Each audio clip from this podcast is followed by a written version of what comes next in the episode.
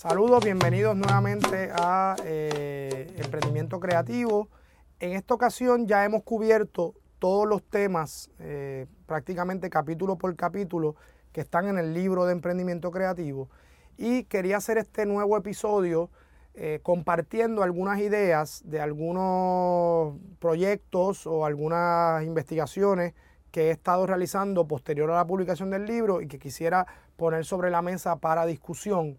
Y en esta ocasión esto está más dirigido a las instituciones que apoyan al emprendimiento cultural y creativo. Y eh, me refiero a las universidades que forman el talento creativo y que son una parte esencial de ese ecosistema, y también al gobierno que tiene unas políticas de apoyo al emprendimiento cultural y creativo. Y voy a compartir una serie de ideas. La primera es el tema del profesional creativo. Nuestras universidades por mucho tiempo han estado eh, formando eh, artistas o profesionales de algunas disciplinas individualmente. Es decir, la música como disciplina, el teatro, las artes visuales, el cine, eh, sector, ¿verdad? los videojuegos, el sector más de animación y demás, todos de manera individual. Yo propongo que nosotros, y nosotros hemos estado formando a ese talento eh, creativo que genera los insumos de la industria, pero no estamos preparando a los estudiantes para los productos finales a, través de los cuales van a poner ese talento en el mercado.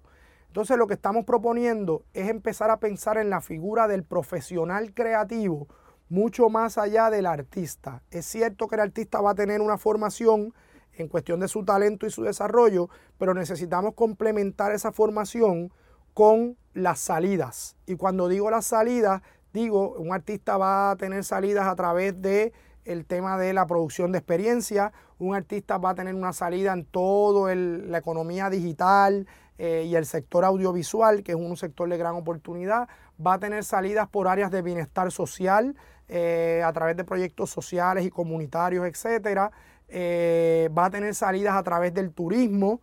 Entonces, ¿cómo el artista tiene una relación de insumo-producto. Se prepara para el talento que tiene que desarrollar y se prepara para a través de qué industrias y productos va a poner su talento en el mercado. Así que esto es eh, una idea y un consejo sobre cómo debemos eh, reformular los programas de formación. Así que profesional creativo es uno. Dos, creo que las, las universidades son un espacio maravilloso para que estos talentos empiecen a generar un portfolio de experiencia que los, ayude a tener más oportunidades cuando salgan al mercado. Muchos artistas y creativos, al no tener ese portfolio sólido, tienen que entonces hacerlo cuando se gradúan y pasan años sin a veces cobrar porque precisamente por no tener esa trayectoria, el mercado los pone a probarse y eh, a no generar ingresos mientras generan su portfolio. Entonces yo recomiendo un modelo eh, de planificación que, está hecho a base de cuatro P's, eh, que son eh, productos donde el estudiante debería ir desarrollando qué productos tiene que generar de aquí a su graduación, pares, qué pares en la industria tiene que contactar, conocer y con los cuales tiene que relacionarse, porque el tema de las relaciones en el sector cultural y creativo es bien importante con qué proyectos tiene que vincularse. A veces son proyectos con o sin fines de lucro, iniciativas educativas y comunitarias, pero que van a abonar a su portfolio y qué personas fuera de la industria tiene que conocer y relacionarse para abrir puertas eh, profesionales una vez se gradúe. Entonces, eh, lo hemos probado ya y ha sido bien exitoso cómo poner a los estudiantes a planificar alrededor de esas cuatro P's. Así que eso es un consejo también de, de cómo complementar la formación a nivel eh, universitario. Pasando un poquito al tema de política pública y de los hacedores de política pública, tres consejos o tres ideas que, hemos venido desarrollando. Una es el tema de la cooperación creativa. Eh, estamos fomentando el emprendimiento a nivel individual, que es muy importante por el tema de autogestión, pero uno de los retos grandes que tiene la economía creativa es la ausencia de medianas empresas. Y esto Naciones Unidas lo ha planteado con el concepto del missing middle. O sea, tenemos grandes conglomerados mediáticos y en los distintos sectores creativos, multinacionales que controlan gran parte de la distribución y ahora se suman eh, plataformas tecnológicas que tienen el control de los canales y, debajo de eso tenemos muchas nanoempresas o microempresas tratando de sobrevivir en un, en un mercado muy, muy, muy competitivo. Pero el medio no existe. Y no existe porque en los años 80, 90, muchas de las estrategias de las multinacionales fue adquirir las medianas empresas en los distintos países eh, y las adquirieron como parte de su estrategia de crecimiento y desaparecieron.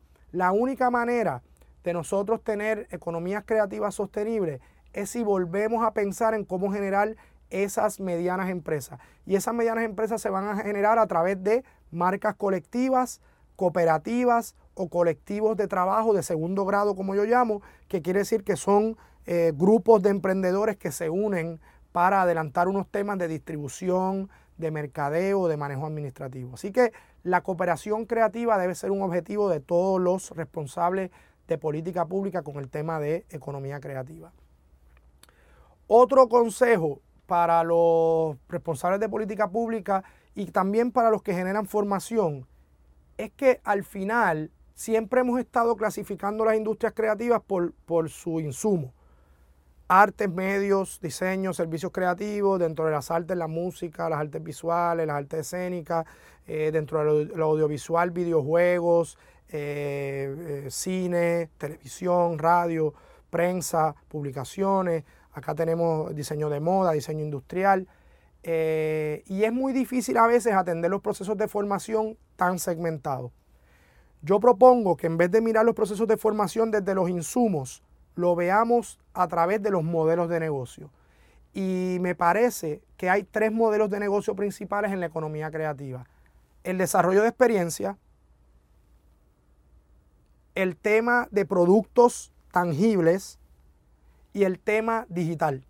Es decir, si tú tienes un, un artesano, pues el artesano vende productos tangibles pero si es una plataforma de mover la artesanía, es un medio digital, si es una feria de artesanía, es una, es una experiencia, un evento.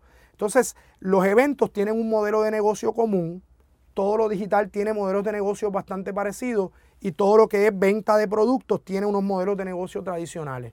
Si sabemos qué, cuál es el resultado final de esa idea, puede ser música, pero es música de experiencia o es música por temas de distribución y de plataformas digitales dependiendo de cuál sea el modelo de negocio, debería ser esa formación que le vamos a dar. Y a veces no es sustituir una por otra, sino entender estos modelos de negocio para que un músico no solamente salga con uno de ellos, sino que salga con los tres, ¿verdad? Porque los tres, muchos de los productos creativos pueden tener salidas distintas en los tres modelos de negocio que he planteado.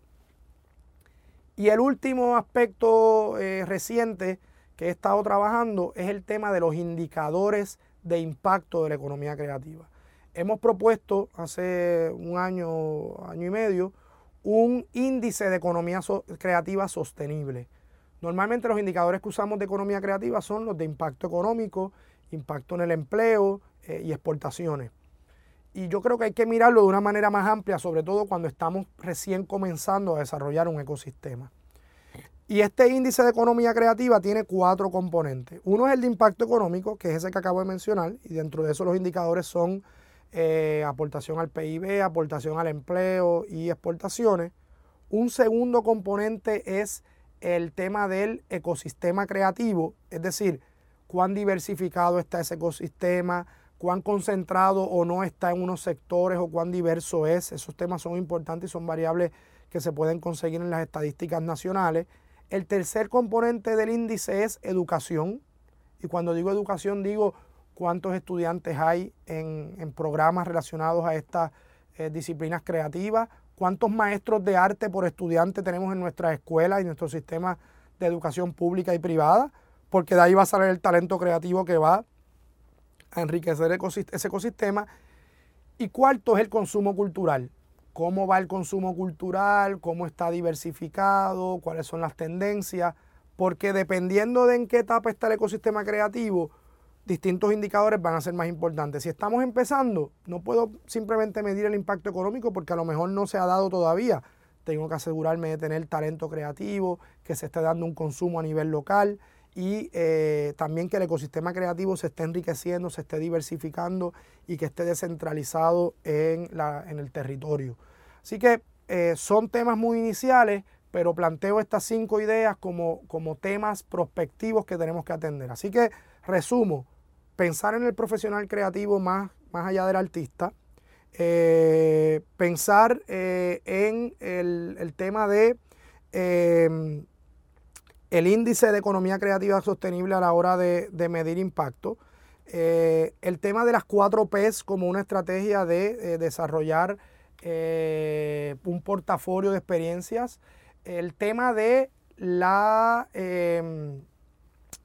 perdonen, el tema de eh, los tres modelos de negocio principales que estamos planteando para, para, para atender mejor eh, la formación y el desarrollo estratégico en los países, llámese experiencias digital y productos tangibles. Y finalmente el tema de la cooperación creativa como una solución necesaria a la sustentabilidad de nuestros emprendimientos. Los dejamos con esas ideas y esperamos que estos eh, contenidos sean útiles para el desarrollo del emprendimiento cultural y creativo en nuestros países.